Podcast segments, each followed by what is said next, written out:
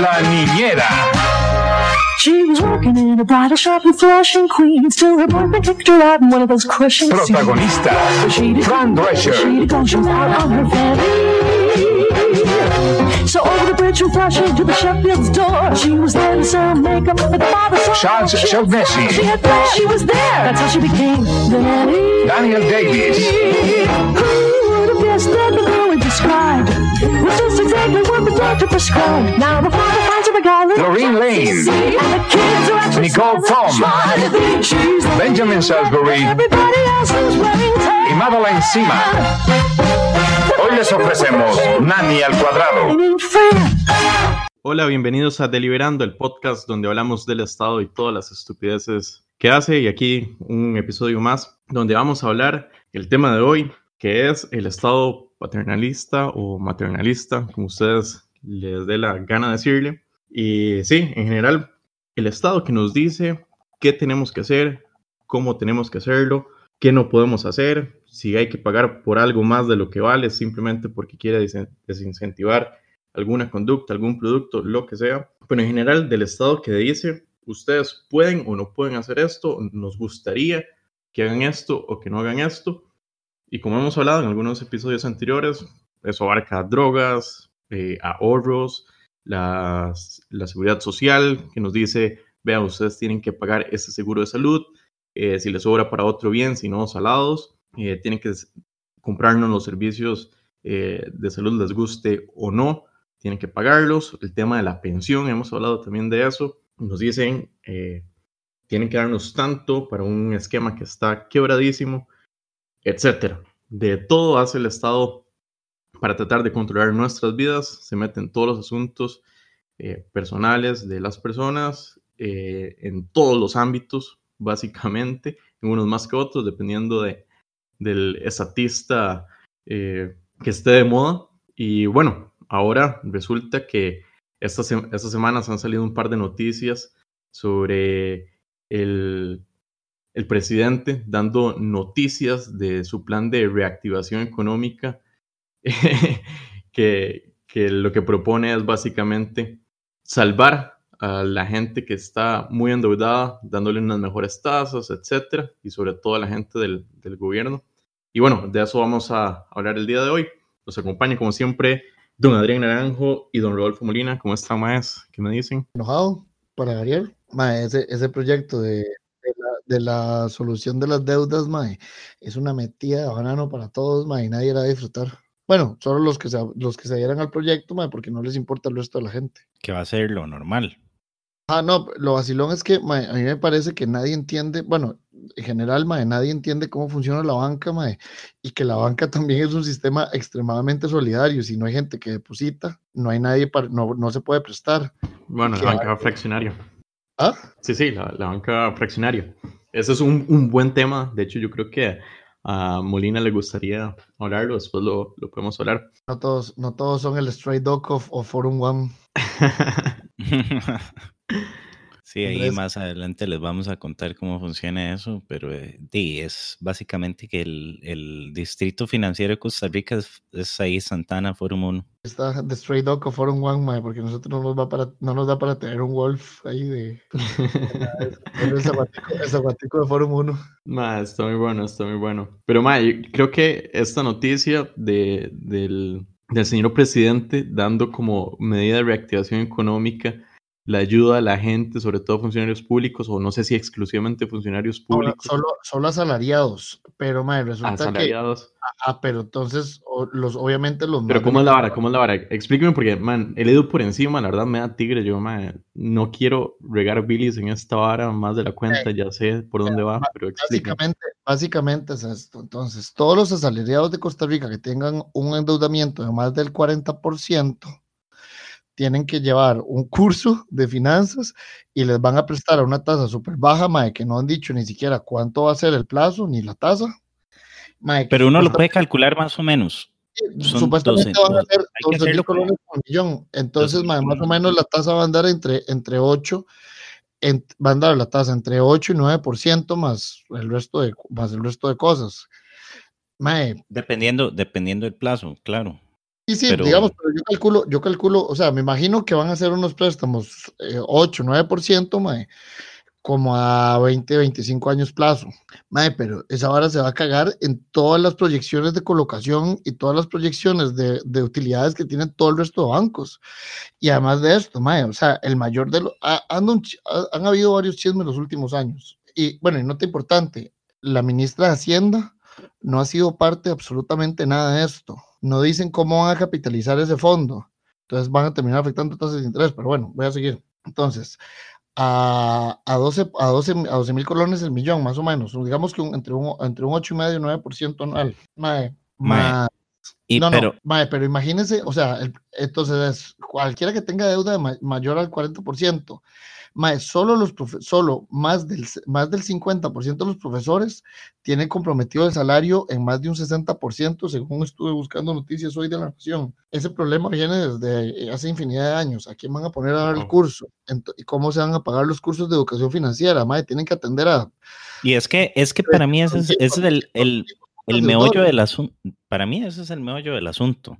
Más allá de cuál sea la tasa, el impacto que va a tener sobre el sistema financiero, porque el sistema financiero siempre va a estar impactado por la intervención del Estado. Esto obviamente va a generar un mayor impacto, pero el asunto es eso.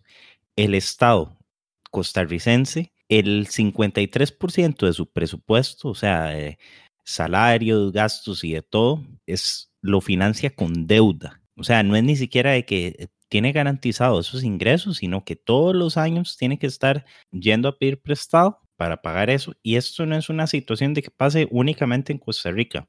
La deuda de Estados Unidos es altísima, la deuda de Argentina, ni, ni hablemos de ella, la de Venezuela tampoco. Siempre el Estado tiene un manejo de sus finanzas, para ponerlo en, un, en bonito francés, con el culo. El Estado es un pésimo administrador. Véalo- Y véalo- ese estado, ese papá, ese papá estado va a llegar y le va a decir a la gente, ¿sabe qué? O Yo lo voy a estado. salvar la tan, o mamá estado para ser inclusivo. eh, yo voy a, yo voy a salvarle la tanda, voy a, voy a obligar a alguno de mis, de mis bancos a prestarle a usted una tasa baja, pero yo también le voy a enseñar a usted cómo administrar sus finanzas.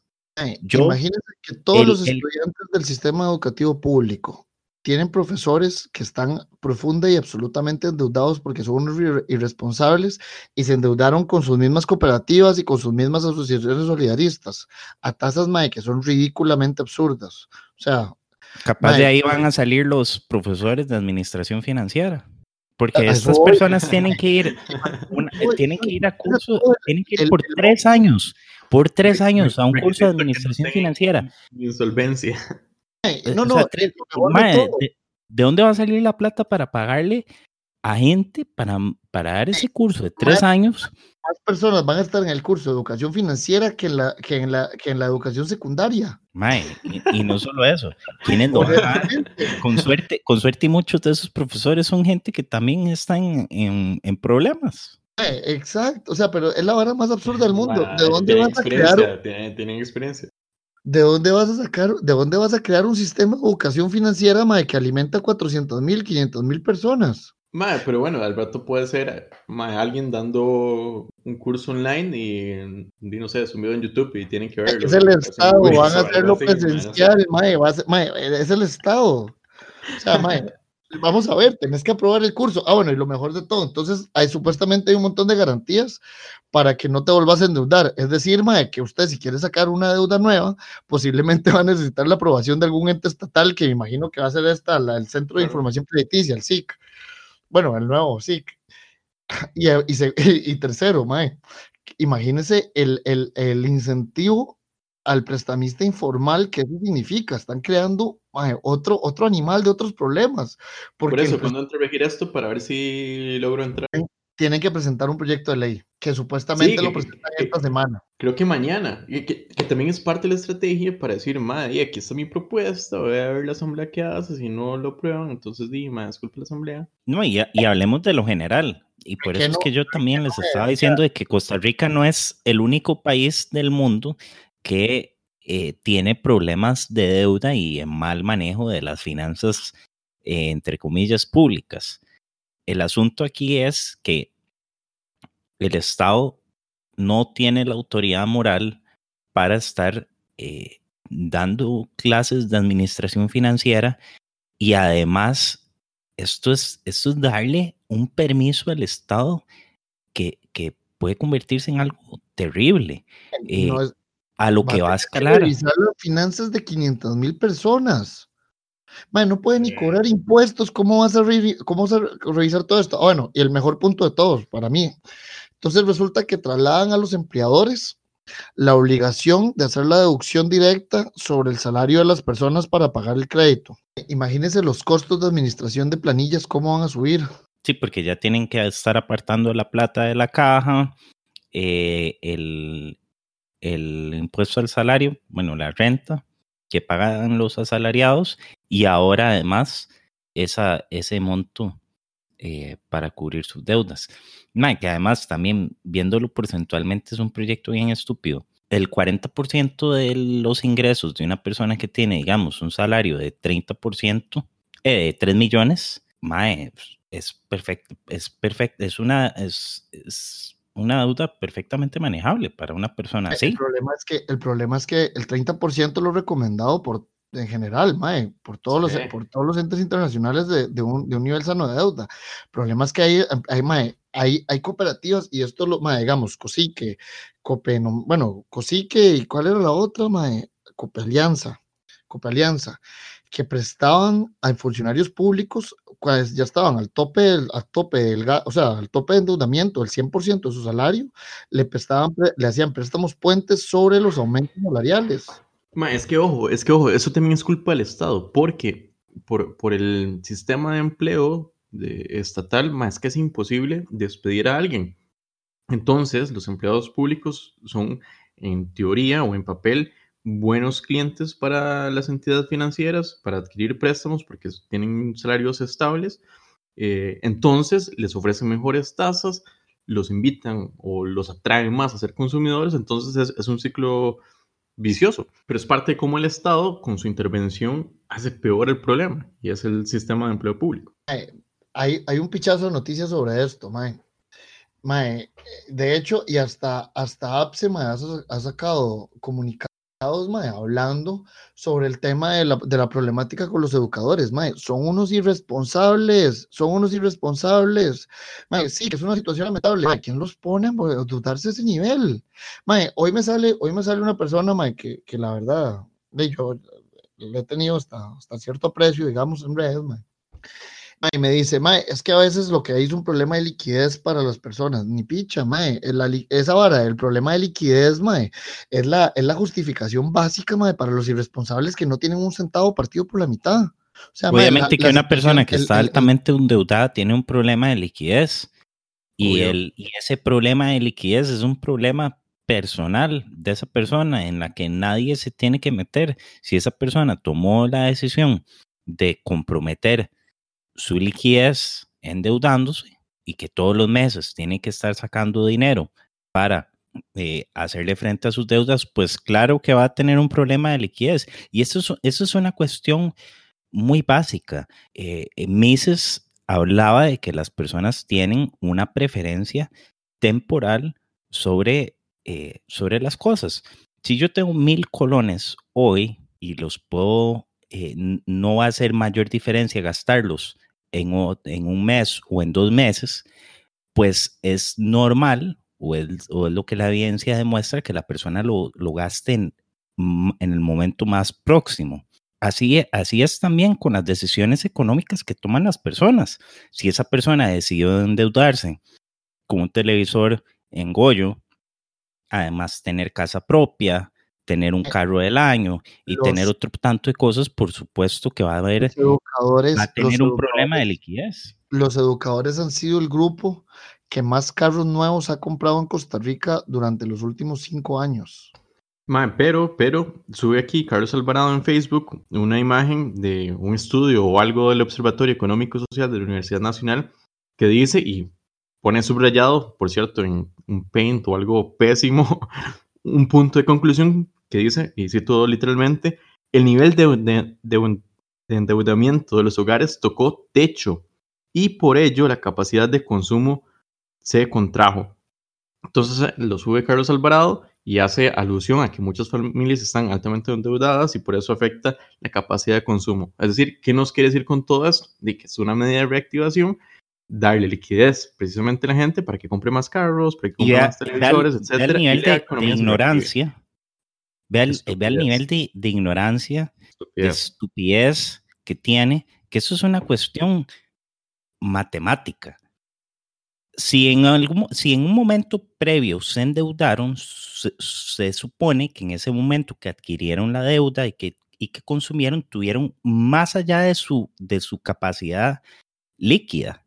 O sea, en ese momento tenían una capacidad de consumo altísima y Pero más adelante que, nada más va a bajar. O sea, es, es, un, es una cuestión de proporción o de, eh, de promediar la capacidad de consumo. La capacidad de consumo nunca va a ser igual. El asunto también es que si ellos quieren hacer, tener su capacidad de consumo de una forma más próxima, eh, lo que va a pasar es que también van a tener que pagar un costo por eso y el costo por eso se llama intereses que van a tener que pagar. O sea, es que, es que eso, es un problema muy grave que nos ha dejado la economía mainstream. Ya, a mí, a mí en este podcast no me, no me agrada tanto irme a, a cuestiones tan técnicas de, de, la economía. Pero esto es un problema grave que nos ha dejado la economía mainstream, que son, es el keynesianismo. Y, y es que... Sí, no, no, o sea, en, en, este, en este. No, no, o sea, después hablamos en, más. En nuestro podcast. Pero bueno, el, el asunto es. un toque después del, para conversar. El asunto es que los keynesianos y casi todos los socialdemócratas vienen de esa vena, pretenden o suponen de que el consumo tiene que ser estable siempre. Y por eso mismo fue que le dieron el premio Nobel a Friedrich Hayek. Y fue porque él, él dijo, o sea, hay un ciclo, hay un ciclo de crédito y nunca es constante, o sea, la gente nunca tiene la misma capacidad de consumo y más bien esa sobredimensión del consumo de las personas ha impulsado o los, los keynesianos han impulsado a que intervenga el Estado y haga que los ciclos estos sean muy gravosos eh, sobre las personas. Un profesor, un profesor en promedio, según la nación, gana 1.200.000 colones. Eso es mae, casi tres veces más que el, que el salario promedio de todo el resto de la gente. O sea, estamos hablando que es un grupo que gana más, en mucho más que el promedio. Es un grupo grande. Mae, ¿cómo putas hace una asociación solidarista, mae, que presta a 35%, 40% anual, mae? Y lo peor de todo, mae, son los mismos profesores los que se ponen la, la, la se hacen la zancadilla. Sí, obvio, pero, pero eso es propiciado man, por el sistema de empleo público y que es casi imposible despedir a un profesor. Entonces, son eh, instituciones financieras que prestan a gente que saben que es difícil que pierdan su trabajo. Yo hablaba, Y nada más embargan el salario y listo, man. hablaba con una amiga, hablaba con... No, porque si embargan el salario comienzan a tener pérdidas porque solo se puede embargar el 50% del salario. Sí, pero ahí está, el no dejar de ver salario. Sí, sí, por eso, pero a ellos les sirve más declararse en quiebra que les, de, que les, que les, que les cobren el 50% del salario, mae, que la situación en la que están ahora. Hablaba con una amiga que es procuradora, mae, y ella me decía, mae, a nosotros no se nos consultó nada. Ah, bueno, a la Procuraduría en general no se le consultó nada. No tienen claridad de dónde van a salir los fondos, que también eso va en contra de la regla fiscal, ¿verdad? Porque, o sea, mae, es mucha plata.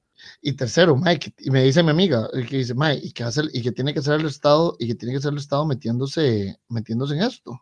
Eso es, mae, eso, el tema de la deuda individual es literalmente individual. O sea, mae, y- meterte a rescatar hacia la gente. Mae, hay países que lo han hecho. Islandia, en lo peor de la crisis, mae, cuando quebraron todos los bancos, lo que, lo que el Estado dijo fue, mae, no importa, ya quebraron los bancos, vamos a reconstruir los bancos, vamos a hacer un, un sistema de pagos para capitalizar a los bancos con la deuda que se tiene la gente, porque el ingreso de ellos cayó considerablemente. Y después de ahí, mae, pero dejaron quebrar los bancos, porque los bancos fueron los irresponsables en prestar a, niveles de endeudamiento que no eran sostenibles. ¿Qué es el riesgo moral, ma? Y siempre salimos hablando también del riesgo moral. ¿Qué riesgo moral va a tener la gente al saber este, de que eventualmente, si se endeudan mucho y la cosa está mal, va a llegar el Estado y va a tirarles un salvavidas como este que están, que están tirando? Que es también extrapolar la situación del, del Estado como tal. El Estado tiene un problema de endeudamiento, de liquidez, etcétera, y lo que hace es equiparar la situación eh, con los ciudadanos. Entonces el ciudadano que antes reclamaba porque ellos sí tienen que socarse la faja, sí tienen que pagar eh, intereses, que no pueden sacar más préstamos porque ya están muy endeudados, etcétera, y le reclaman al gobierno porque no hace lo mismo. Si eventualmente había alguien en esa situación, ahora y se ve beneficiado por esas salvavidas, ¿qué va a criticar? Tampoco va a tener la autoridad moral para decirle al Estado, no, usted no lo haga porque yo tengo que hacerlo. Si los dos van a estar igual pateando la bola hacia adelante. Y ahí pasa algo también. Es esto que está haciendo el, el Estado de Costa Rica eh, es muy parecido a lo que hizo Estados Unidos antes de la, de la eh, burbuja eh, hipotecaria. En Estados Unidos existían dos entidades estatales, bueno, del, del gobierno federal, que eran Fannie Mae y Freddie Mac, y eran entidades estatales que, le, que manejaban hipotecas de personas a una tasa eh, preferente para incentivar el, el, sector construcción, el desarrollo inmobiliario. Y obviamente también ahí empezaron a pasar lo que, lo que llamaban los, los ninjas, ¿verdad? Que es eh, eh personas que tenían, no tenían un ingreso, que no tenían bienes y que no, no nada más se declaraban en quiebra y les, y les tomaban todos los, los bueno, perdían sus, sus activos. Entonces, ¿qué, es lo que, ¿qué es lo que puede pasar aquí? Bueno, primero que nada, todos estos, eh, estos salvamentos, al final de cuentas, los van a terminar metiendo en paquetes y se los van a empezar a vender a alguien y son carteras súper tóxicas. Vea, la cartera, de, eh, vea el, el, Fondo de Desarrollo Inmobiliario que publicó el BCR, que yo no sé cuántas veces lo he mencionado, mae. Que es sí, de, de los 500 dólares. Ajá, mierda de perro envuelta, mae, se lo vendo a todo el mundo baratísimo, mae, y después, mae, cuando comienza a perder valor la cartera, hago, comienzo a solicitar, comienzo a hacer solicitudes de, aumento de capital, mae, la gente que no puede pagar el aumento de capital porque metió ahí sus ahorros, mae, no va a poder hacerle frente a la vara, mae, y, y, volviendo un poco más al, al, al, tema principal, vea qué peligroso, mae, tener a medio millón de pupilos del Estado, Mae, va a haber una persona, un funcionario público que va a estar encargado de cada una de esas cuentas, que le va a decir, mae, usted no puede gastar en esto, usted no puede gastar en esto, vea su estado de cuenta, mae, usted gastó mucho en guaro, usted gastó mucho en ropa, usted gastó mucho en no sé qué, usted gastó mucho en no sé cuánto, mae, le prohíbo gastar por tanto tiempo. Esclaviza, realmente, esclaviza. Mae, y eso me va a aplicar así en todos los temas en que el Estado se mete. ¿Con quién, se, con quién gasta usted su dinero? ¿Quién se mete a su cama? Mae, mae, si usted estaba muy endeudado, ya no va a poder ir a motelear, mae, porque el Estado no lo va a dejar. Mae, no compre ropa, no fume, no tome, mae. O sea, funcione para y por el Estado. Trabaje para y por el Estado. Nada más. O sea, mae, Sí, eh, realmente mae, pilos del Estado. Y, y ojo que, que este salvavidas va más allá y ahora están hablando explícitamente de definir una tasa para la usura. Ma, la usura, que es una vara que tiene ma, miles de años y que empezó con un tema ahí medio religioso. Es que yo no sé- 100% religioso y ahora la religión del Estado la abraza con, Pero mucho. usted sabe que en las escrituras, no en, los, en las constituciones de crédito por medio de escritura, ma, digamos, todas las que tienen garantías eh, eh, eh, mobilia- inmobiliarias y mobiliarias, ma, se exige que, la, que para la tasa de usura no puede ser mayor, al, eh, mayor el, el, eh, los intereses moratorios en 30% que el interés corriente.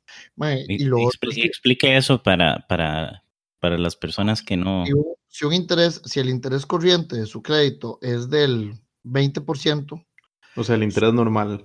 ajá, el interés normal, el, el que usted, cuando usted paga todos los meses a tiempo, va a ser del 20%. Si usted se atrasa, le- lo máximo que se le puede comenzar a cobrar es un 30% superior al interés moratorio.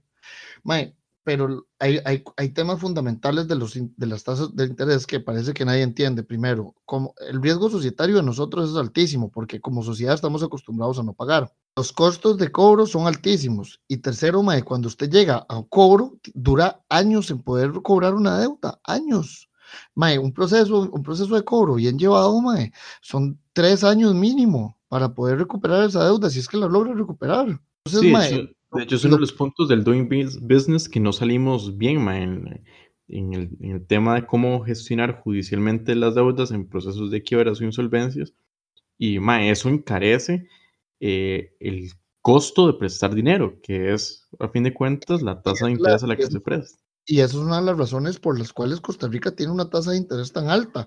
Más allá del tema de que nosotros históricamente tuvimos una inflación súper alta y tasas de interés de referencia súper altas, que todavía siguen siendo... Pero, mae, ojo, ojo, ojo lo que dice Alvarado. Y estoy leyendo aquí una noticia de, de La Nación donde está hablando del, del, de la tasa de, de usura. Y dice, cito, digamos que fijamos la tasa de usura en 40%. A mucha gente le van a decir usted no es sujeto de crédito porque sobrepasó o porque es muy riesgoso. Entonces la persona que va a buscar, va a buscar quien le preste y como ya está fijada la tasa y es delito, y va a necesitar liquidez. Entonces va a ir a buscar otros medios, dice Alvarado. Es decir, el MAE reconoce que incluso de, poniendo una... Que la regulación que ellos proponen no va a resolver el problema. Sí, entonces, mae, pero, pero ¿qué es esa estupidez, mae? Sí, sí, es que ellos tienen la, la, la respuesta enfrente de sus ojos, pero es tal la necesidad de negarlo, es tal la necesidad de tener la razón que la ignoran por completo. Es como en esta serie Chernobyl, los rusos tenían, o sea, tenían todas las evidencias de que el reactor había explotado, pero no, no, no, no explotó el reactor. Eh, todos los lectores, los dosímetros están están equivocados, eso jamás pudo haber pasado, eso nunca va a pasar y bueno, eh, eh, pasó. pero vea, tan paternalista, tan paternalista es el Estado que va a meter la cuchara con otro tema.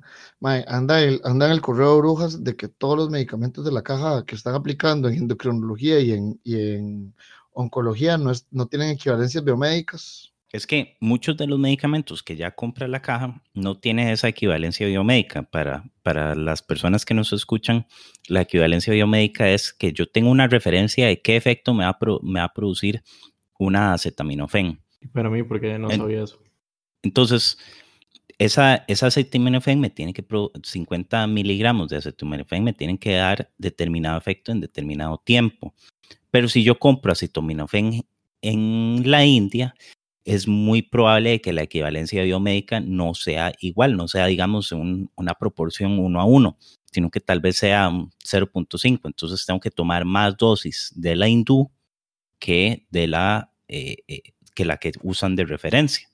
Entonces, lo que ha pasado con la caja es que compra lo más barato, no importa que tenga equivalencia biomédica y después tienen que correr a comprar mayor volumen y ya ahí perdieron todo lo que se ahorraron, o, o comprar otros medicamentos que, que, que contrasten o que, o que lleguen a hacer la equivalencia y ya ahí se pierde un montón de plata. Me dijeron, me dijeron que hay por lo menos 30 casos al mes de personas con problemas de hígado y de riñones, o sea, con fallas, con fallas hepáticas y, y renales por culpa de los medicamentos.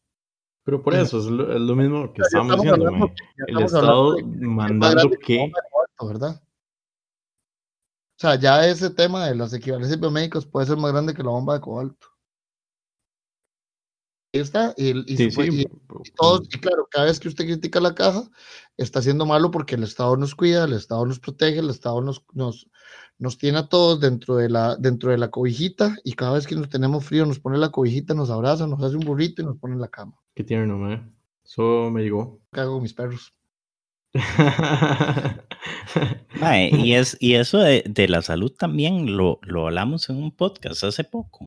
Eh, eh, eh, hoy, les le compartía a Adrián y Andrés una noticia de que la caja se fue a Dubái a pedirles de que, de que donen un hospital para Limón. O sea, por favor, ¿cómo es que vamos a andar pavoneándonos y la gente anda diciendo de que, de que la caja salva vidas, de que, de que la, la seguridad social es, es lo máximo cuando ni siquiera tienen para construir un hospital? Si el sistema es tan bueno, es tan estable, eh, es tan solidario y demás, debería sostenerse por sí mismo en, en todo aspecto, en aspecto de servicio, en aspecto de infraestructura, que al final de cuentas van de la mano, y, y, y no, no, no lo hace.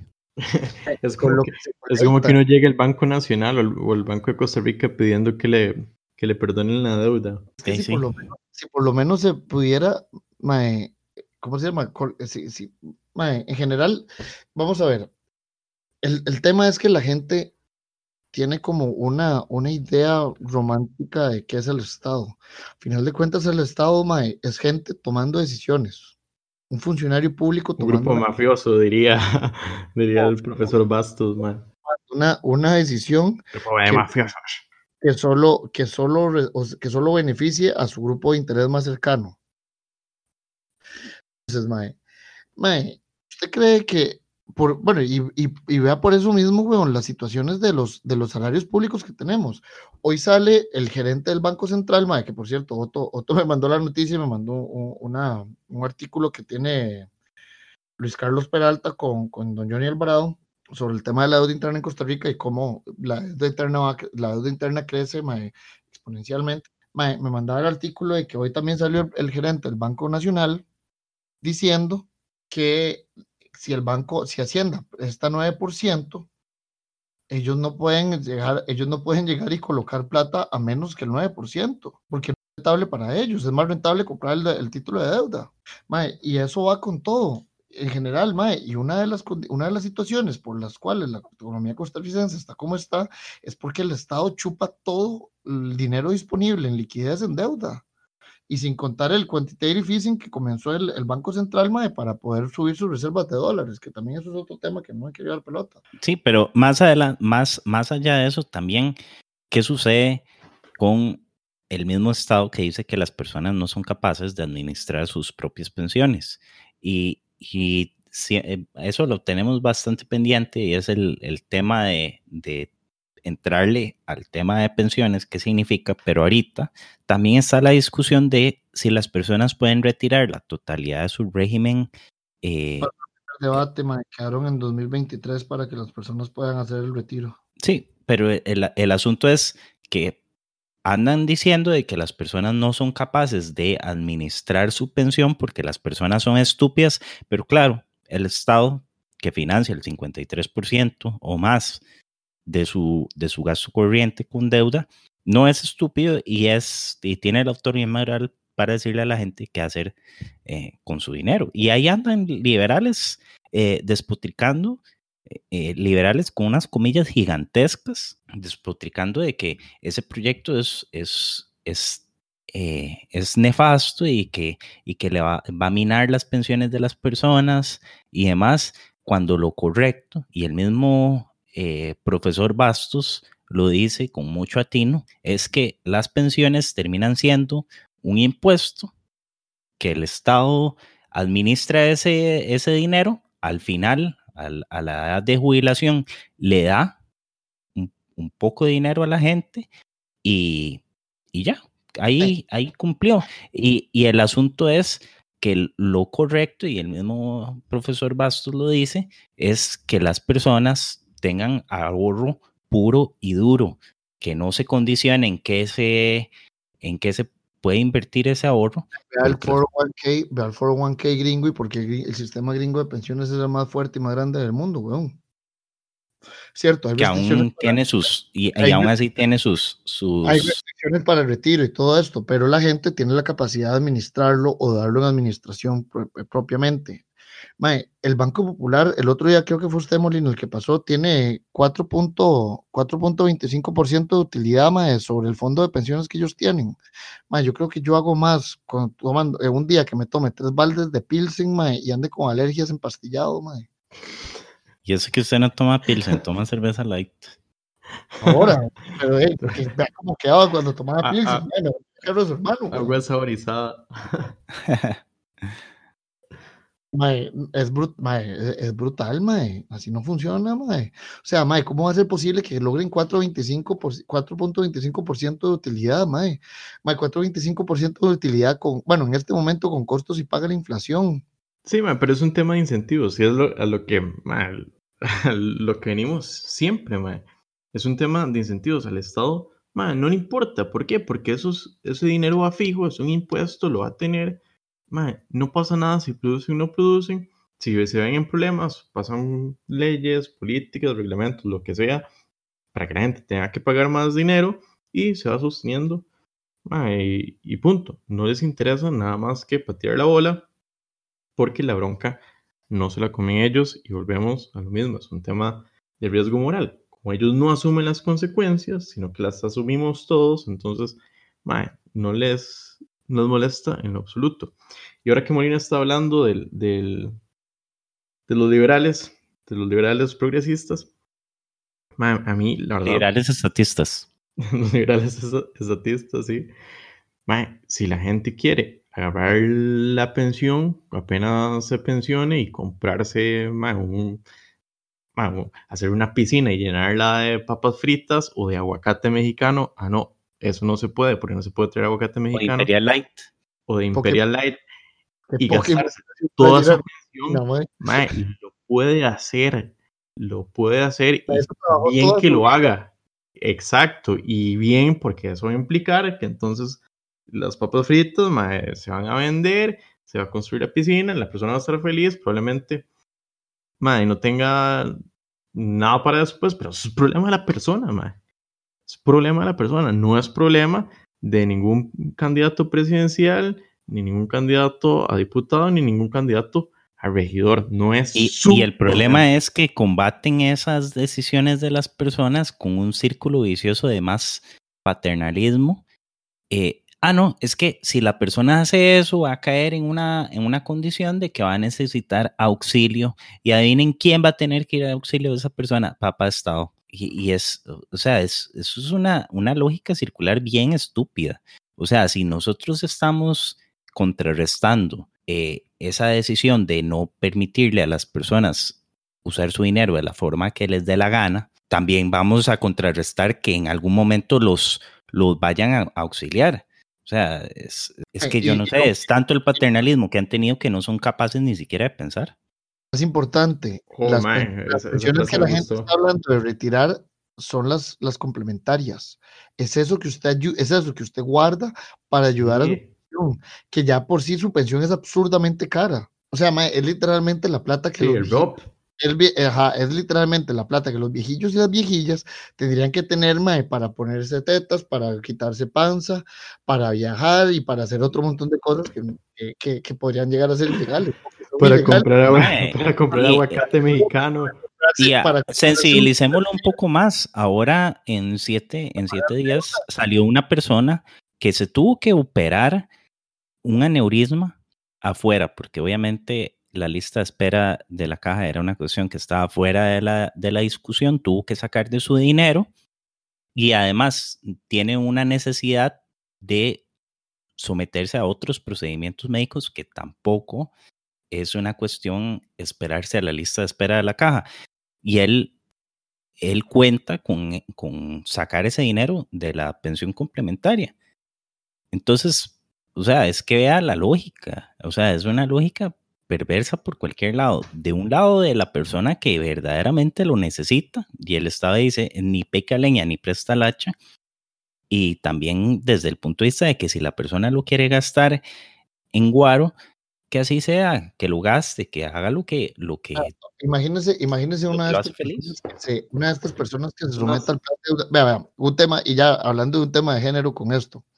Vea, imagínese una, una, una, una mujer por decir algo, que se someta a este tema del endeudamiento, es verdad, de, los beneficios de endeudamiento, que llegue a donde, a donde la persona que administra su cuenta en el Estado, que tiene que haber alguna clase de control, y que le diga, madre, mira, hey, necesito viajar a Miami, ocupo sacar un tarjetazo, necesito viajar a Miami para hacerme un aborto porque aquí es ilegal.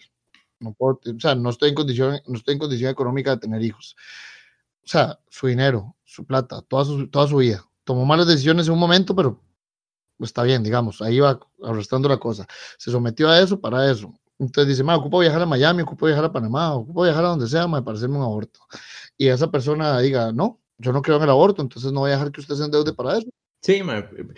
A eso, a eso es lo que la gente se está sometiendo con este, con este, con, con, con el, con, con, ese nivel de control del Estado sobre sus finanzas personales. Pero, Mae, a mí lo que me da cólera con esos pseudoliberales, o, o lo que se llama, artistas en realidad, que, que, salen con esos argumentos del ROP, por ejemplo, que no se puede sacar ese dinero porque se lo van a comer en confites. Bueno, Molina ponía un ejemplo muy, muy claro y siguiendo la misma lógica de esta gente. Sí, sacar el ROP de un solo implica salvar una vida porque la persona necesita ese dinero para un procedimiento médico que el Estado, con el seguro que paga, no se lo puede dar o se lo da dentro del tiempo suficiente para que la persona se muera, ya vale la pena, ya vale la pena que la gente pueda sacar eso. Ah, pero no, van a seguir diciendo que entonces se dé el ROP en su totalidad con una causa justificada. Probablemente, si, estamos, si estuviéramos debatiendo aquí con un estatista, probablemente decir eso, no, tranquilos, entonces que esa persona demuestre eh, que tiene esa condición y, que se le pague. es que así son, son unos genios, porque los maes a, a todos le encuentran una forma de más estado y, y, de volver el problema peor. Yo, la verdad, los admiro en eso porque, si yo me propusiera sacar ideas estatistas, creo que no lo lograría. Bueno, y, y, vamos, vámonos a otra cuestión. Y ahora que estábamos hablando de, de, Guaro, eh, vea, vea los argumentos que dan para que la gente no tome cerveza en un concierto o en, o en, o en un partido de fútbol. O que lo, o, o, más, más, más sencillo aún, que los equipos de fútbol no puedan usar patrocinadores de bebidas alcohólicas. O sea, no es ni siquiera que la gente, la gente en el momento que ve un, una publicidad de una bebida alcohólica ya está por osmosis visual ingiriendo alcohol. O sea, es que, ¿qué, clase de estupidez es esa? Y entonces le prohíben a la gente, a, los equipos de fútbol, disponer de su propiedad privada, que es esa marca, esa, esa cuestión que tienen ahí, porque la gente va a tomar más y no, yo no puedo permitir eso jamás en la vida. Y es más, tampoco van a vender alcohol en el estadio porque Dios guarde, la gente va a estar borracha viendo el partido. Hey, o sea, que cada quien aguante su, su, su, su vicio o lo, que, o lo que sea que está haciendo y si y se le provoca un daño a alguien más, que se haga responsable. Sí, no como, los, no como los estatistas que están en el gobierno, toman decisiones para patear la bola y después cuando es un desastre no asumen las consecuencias. Eso, eso sí es nocivo para la salud. Por supuesto. De verdad no entiendo. No entiendo nada, May. no, lo logro. y, eh, me, hace mucha gracia eso, May, de tanta, en, en general, May, de tanta gente que dice, ma, es que yo no quiero, mi cuerpo, mi decisión, mis cosas, no sé, no quiero que nadie se meta con las decisiones que yo tomo, no quiero que nadie me diga con quién me puedo casar, con quién puedo coger, con bla, bla, bla, bla, todo el tema. Y después llegan, ma, y dicen, ma, pero es que el Estado le tiene que decir a la gente cómo gastar su plata. Ma, es que el Estado tiene que llegar y decirle... o, Estado haga que me cobre menos por las tarjetas de crédito. Ah, Estado haga que me cobre menos por las tarjetas de crédito porque soy un idiota. porque, porque ese iPhone 10 estaba muy chuzo, pero, no, había tasa cero. Eso, es, pero es que eso es legítimo a la gente que pone una foto en Instagram y que pone así la vida que me merezco. Mae, pero es que ahí es a donde hay que ir otra vez a estos, a estos estatistas que andan eh, diciendo cómo es que la gente tiene que gestionar su pensión o cómo es que el Estado tiene que administrar las pensiones de la gente. Eh, eso, cómo, cómo rayos lo van a sostener y cómo para otras cosas ellos sí reclaman de que el Estado se meta eh, menos. ¿A dónde está? Es que no pueden ser consecuentes. ¿Cómo para unas cosas sí y para otras no? No, no, no, porque, o sea, es que la gente tiene un razonamiento de, eh, de lo bueno para lo que me sirve y lo malo para que me cuide. O sea, mae, sí, obvio a final de cuentas, mae, es uno el que tiene que hacer esas cosas. O sea, mae, uno, uno, es la uno es la única persona que es capaz de decir, mae, mira, si tengo que pagar una Coca-Cola con una tarjeta de crédito, mejor no me tomo la Coca-Cola. Mae, es, es, que además, por ejemplo, y, y aterrizando un poco en el, tema de las tarjetas de crédito, para que vean que les, a los estatistas o que están ahí sentados en la Asamblea Legislativa o en Casa Presidencial no les da la jupa. Mae, una tasa de interés de una tarjeta de crédito no es simplemente el precio por prestar dinero. Mae, ¿cuántos servicios y cuántos beneficios tienen las tarjetas? O sea, e, eso, eso se tiene que pagar de alguna forma. Eso va en, este, en la tasa de interés y no de cómo se va a pagar, weón. ¿Cuánto es el riesgo que las personas, que la mayoría de los Pero, deudores mae, pero ni siquiera es un tema de riesgo, ni siquiera es un tema meramente del costo de prestar dinero. mae. Las tarjetas de crédito incluyen un montón de cosas más. Solo el hecho de que usted tenga 24/7 asistencia mae, para un tema de la tarjeta, que usted tiene alguna duda, que no se le hizo un, un cobro, que no puede hacer Que se la robaron. se robaron, mae, eso va en la tasa de interés. Entonces, la, cuando salen diciendo que eso es us- usurero, un, un- una tasa, eh, y están hablando mierda, mae, no hay ninguna otra explicación. Están hablando mierda porque no es simplemente el costo de prestar dinero. bases fundamentales de un mercado de crédito. O sea, mae, ya, Pero, solo, pero, solo con eso, solo con eso ya todo mal. pero mae, hay gente como, como Don Welmer, como Don Carlos Alvarado eh, y algunos otros burócratas eh, que se creen mucho más inteligentes que todo el mundo, que conocen de todos los temas habidos y por haber, que no importa si, si no entienden eh, cómo funciona el sistema de tarjetas de crédito o cómo funciona la banca o cómo funciona la economía del país, no importa, los más son capaces de solucionar y tener una respuesta para todo. Entonces salen con estas ideas. Pero mae, ahí es donde yo digo, la gente que cree, o sea, la gente ve que está, que esos políticos salen con estas ideas, no se cuestionan nada más porque dicen, ah, qué bien, las tarjetas más baratas me beneficia, mae, ya les hacen caso y ya los apoyan. ¿Qué putas, mae? ¿En qué está la gente? Ma, y es, es, eso también lo decíamos en, en, el, eh, en el episodio de la solución integral. De siempre la gente, eh, o sea, la gente va a llegar, le van a ofrecer una, una solución, En este caso, como la- las tarjetas de crédito, eh, la pintan como algo fabuloso, pero no llegan a las conclusiones. No, no se toman el tiempo de pensar qué implicaciones tiene, cuál es el costo de esa política pública que, es, que, que va a implicar y ya se olvidan. El día de mañana, ya cuando no son sujetos de crédito, así como el mismo Carlos Alvarado sabe que muchas personas simple y sencillamente no van a poder ser sujetos de crédito, hay otro problema.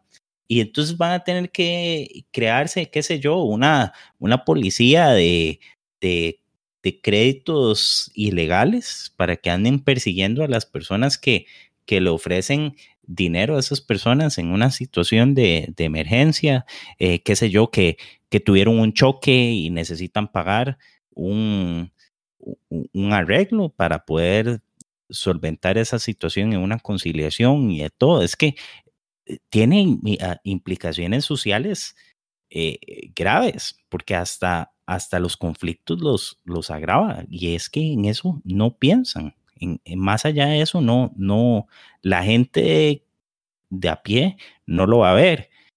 Y un político que anda, un estatista que anda ofreciendo esto, que sí lo, sí lo tiene enfrente, es incapaz de darse cuenta que no, o sea, en vez de yo buscar una solución para este problema que tiene esta política pública que yo estoy impulsando, mejor ni siquiera impulso la política pública. Eh, Vea los cigarros, vea los, vea los cigarros, vea el tema de los cigarros. Se prohíbe y se limita profundamente el tema de los cigarros. Sale el, o sea, el mercado provee una alternativa con los, con los cigarros electrónicos y ya en Costa Rica los metieron dentro del decreto de cosas ilegalizadas. Sí, Y- él, el- haciendo campaña, un montón de... que- contrabando y el contrabando de cigarros desde que se, desde que se pasó el, el impuesto en el 2012, ¿cuánto ha subido? ma, como un 300... De hecho, creo que hay un artículo que lo dice, ma. Más, tiene que haber subido más de un 300%.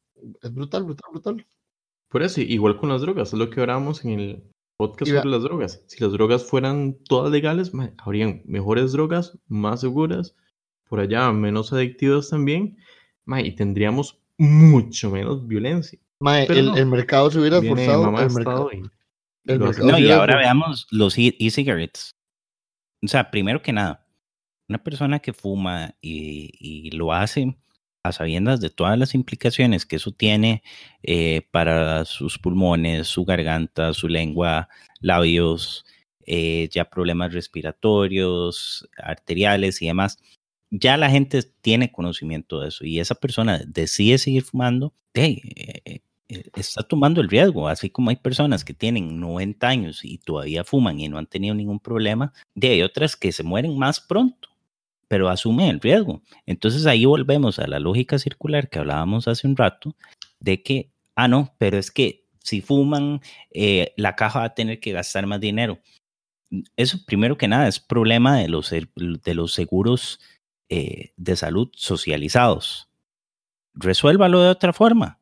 Ve a quién está fumando y a esa persona que está fumando, eh, cóbrele más, porque supone un, riesgo. Como, un seguro privado. supone un riesgo mayor. Así es sencillo, esa es la, esa es la solución individual no socializada. Hay otras personas que deciden fumar casualmente y eso, el, el, el riesgo que va a tener es eh, mínimo. Y ahora que sale una solución como los e-cigarettes, que el impacto que tienen de fumador pasivo es, es casi que nulo, de acuerdo a lo que yo tengo entendido, ah, no, ya hay que empezar a buscar cuáles son las justificaciones para prohibir que las personas tengan un vicio. sí, pero yo creo que, que, la gente no se imagina estos Crédito para comprar cigarros. Crédito para vapear. Ay, man. Más, está tan metido en la jupa de la gente que el Estado tiene una solución para todo. Por Estado vuelvo a lo que quería Bastos, a ese grupo de gente organizada que se cree más inteligente que, que todos nosotros y probablemente lo sean para estar ahí y decirnos qué hacer. Eh, la gente cree en, eso y cree que va a solucionar todo y que tiene una respuesta para todo y que sería, serían las cosas peor si eso no estuviera. Yo, en el personal, y creo que que Molina también, no sé si, si Adrián, creemos en la vida después del Estado. creemos que existe. Sí, como yo no sé si, Adrián también, weón. no, no, usted es el estatista aquí. Pero, man, nosotros creemos en eso. Y claro, cuesta quitarse la venda, cuesta ver las cosas distintas, pero hay que hacer el ejercicio. Instituciones como esta, decir, ¿qué pasaría si no hubiera un Estado? Y por eso es que siempre tratamos de irnos como al origen de todo. En el tema del, de los préstamos y, y el, endeudamiento, vemos que en gran parte son funcionarios públicos de que se pueden endeudar más porque les dan mejores tasas, porque tienen un empleo de casi que fijo, asegurado, porque es imposible despedirlo por el mismo sistema de empleo público. Entonces, hay que hacer ese análisis, ese ejercicio ahí, pensar cuando se ven estas noticias, se ven estas cosas, decir, mae, cuáles son los efectos a largo plazo de esto, porque populistas sobran, ideas estúpidas sobran. La vara es identificarlas y saber qué hacer, saber cómo reaccionar a eso. Y en todas esas ideas estúpidas, todas tienen un, un común denominador, y es el Estado. O es el Estado haciendo algo, o es el Estado pagando por algo, o es el Estado cobrando eh, más por algo más. Y, y, al final de cuentas, las consecuencias de ese hacer del Estado varían, pero siempre son malas. La gente, la gente tiene una necesidad absurda por pensar que hay alguien más cuidándolo, siempre. No sé, ma, si es que todos los que tuvieron papás, ma, así como involucrados en sus vidas, ma, piensan que, que, eso funciona o que eso fue bueno o que podían tener algo mejor. Ma, si no es el, si no era, si, si, no era, si no era Dios, perdón, si no era el rey, era Dios. Si no era Dios, era la iglesia. Si no es la iglesia, es el Estado. Eh, dentro del objetivismo siempre se dice que la única forma de ser libre es, liberándose de la culpa, porque la culpa es un tema de una fuerte presión social. Entonces, todo este montón de gente que se siente culpable por X o Y razón o piensan que otras personas se tienen que sentirse culpables por su mala situación de vida, es ahí donde, donde comienza el problema, mae. Y, y, son personas que nunca van a poder ser libres, mae, porque siempre van a estar, todo comportamiento y toda cosa que haga, mae, va a estar ligado a un fuerte componente de culpa. Si yo gasté... Y, de ajá, si yo gasté, pero mae, eh, ponga el estatismo, mae, pero puede ser, puede ser Dios, puede ser Alá, puede ser Buda, mae, Puede, ser ¿no? Puede ser Toledo, mae, puede ser Banto. o sea, siempre. Puede ser Arjona. También puede ser. Que es lo mismo. Póngale, póngale lo que usted quiera, mae. Pero, pero mae, lo importante es que mientras exista la culpa y la culpa se utilice de una forma tan profunda como lo utiliza el Estado, mae, van a existir la necesidad de justificar todo este montón de cosas por la culpa. Entonces, que porque el rico es rico, que porque el rico tiene que quitarle, que porque el pobre no tiene que darle, que porque el endeudado está muy endeudado, entonces hay que darle más para que aumentar su ciclo de locura y de, y de, y de gasto, ¿verdad? Porque la pasaron bien, mae, mientras se endeudaron, la pasaron muy bien.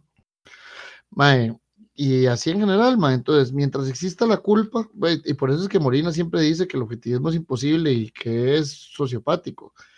Mae, el tema es la culpa. Mientras usted lo puede hacer sentir culpable por algo que usted hace o por algo que usted dice, entonces, mae, de, no va a tener, no va a tener esa situación.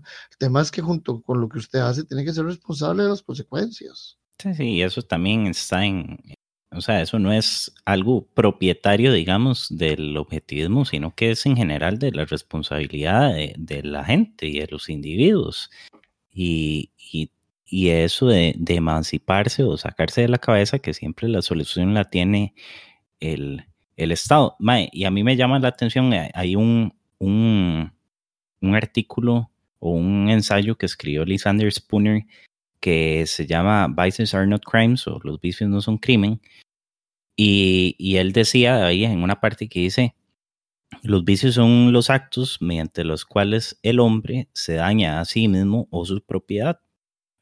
Dice, esos actos eh, mediante los cuales esa, esa persona se está haciendo daño a sí mismo y no está dañando la, la propiedad de otra persona, son éticamente viables, porque las personas al final de cuentas son responsables o deberían ser responsables de sus actos. El problema es que ya está tan entronizado eh, la idea del Estado que eh, las personas son incapaces de o, o, o empiezan a, a, se empieza a desaparecer de su, de su mente o de su razonamiento que se tienen que se Eh, tienen que ser responsables. Sustituyeron al rey con la iglesia, sustituyeron a la iglesia con el Estado, mae.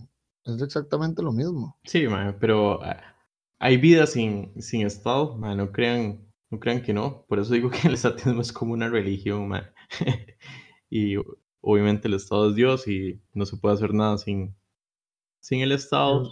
Sin su Y- poder, sin su permiso. Mae, de hecho, vea que la la- lo que decían en la Edad Media, que cada vez que una propiedad llegaba a manos de la iglesia, nunca más se volvía a saber nada de esa propiedad. O sea, nunca más se volvió a utilizar. Eh, ahora pasa lo mismo con el Estado.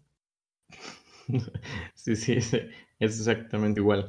Así que, mae, para cerrar, esperamos que ninguna fucking propuesta de Carlos Alvarado sobre este tema y la verdad es que ningún otro prospere. Ojalá los diputados y la gente se dé cuenta de la estupidez que es esto, reaccionen, desistan, no, no prospere nada y cuando salgan a pegar este reclamos de que por qué no se las aprobaron y que sepan que ¿Vieron lo que salió diciendo? ¿No vieron lo que salió diciendo la, la representante de la asociación bancaria? no, ¿qué, qué decía? Estaban opuestos al proyecto, pero que no sabían nada porque no se les había consultado nada. No, porque es parte, es parte, obviamente. Si usted va a proponer una estupidez, ma, no la consulta con nadie porque y le van a decir que es una estupidez. Pero bueno, ma, con esto cerramos. Quiero mandarle un saludo a Jimmy, pero no a Neutron. Eh, ma, fiel escucha, eh, muy buen compa desde tiempos del cole. Me lo topé el domingo, no necesariamente en misa, no en un concierto ahí y, estuvimos hablando un poco. ¿Es cierto de qué, Mike? De Block. Mae, no, de hecho, mae, no, de hecho, los dos somos fan, fans de Bloque, pero no. De MacPJ y, y otra gente. Pero, Es mae, Andrés, Andrés es, es, o sea, así como Adrián es objetivista, Adrián, eh, Andrés es hipster. Ah, no, pero Mike, ¿cómo era que se llamaba? Mae. Batman Chicano. Chicano Batman, mae, un saludo Chicano a los Batman. compas de Chicano Batman, mae, escuchen Chicano Batman, por favor. Hágase un favor a sus gustos musicales, mae. Escu- Escuchen Chicano Batman. O sea, usted Pero fue a Nueva. York, usted fue a Nueva York, dejó de grabar el podcast durante dos semanas solo para ir a ver a Chicano Batman, ¿verdad?